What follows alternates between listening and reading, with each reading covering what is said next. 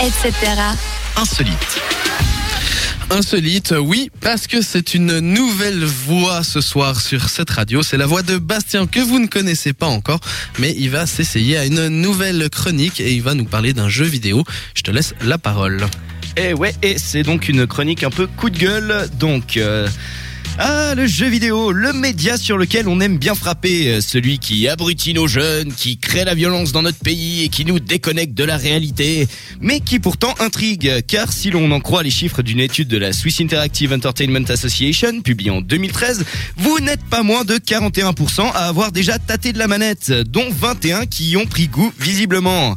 Alors que celui qui n'a jamais tué un Tamagotchi ou noyé un Sims dans la piscine me jette la première pierre. Et pour toi reste sceptique à croire que le jeu vidéo rend violent et que l'on peut mettre pause sur un jeu en ligne, cette chronique est faite pour toi. D'ailleurs, puisqu'on parle de violence, le 4 novembre, c'était la date de sortie du 13e opus de la série Call of Duty, très sobrement intitulé Infinite Warfare.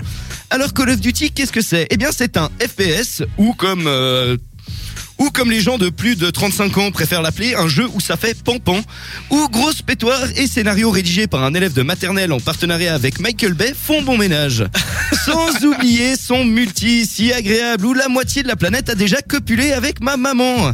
Ah, Call of Duty, ce vieil oncle qu'on se tape chaque année au dîner de famille et qui, après de verres de rouge, révolutionne la politique mondiale à coup de « ils nous volent notre travail » ou de « c'était mieux avant ». Celui qu'on n'aime pas vraiment mais qui pourtant chaque année pointe le bout de son nez. Sauf que cette année, c'est différent. Et oui, car cette fois-ci, les bougres nous envoient ni plus ni moins dans l'espace, ce qui semble d'ailleurs lui promettre un glorieux futur d'étron intersidéral, où Kevin du 10-18 et Samuel du 15-10 pourront s'adonner fièrement au concours national de 3-6 noscopes en apesanteur. Mais au final, que penser d'un jeu où le méchant est interprété par Kit Harington, acteur notamment connu pour son rôle de Jon Snow dans Game of Thrones Eh bien, tout comme lui, je n'en sais rien. Car d'un côté, nous avons un scénario opposant les gentils et les méchants qui, pour le coup, ont décidé de détruire l'humanité. Euh, pour le fun apparemment.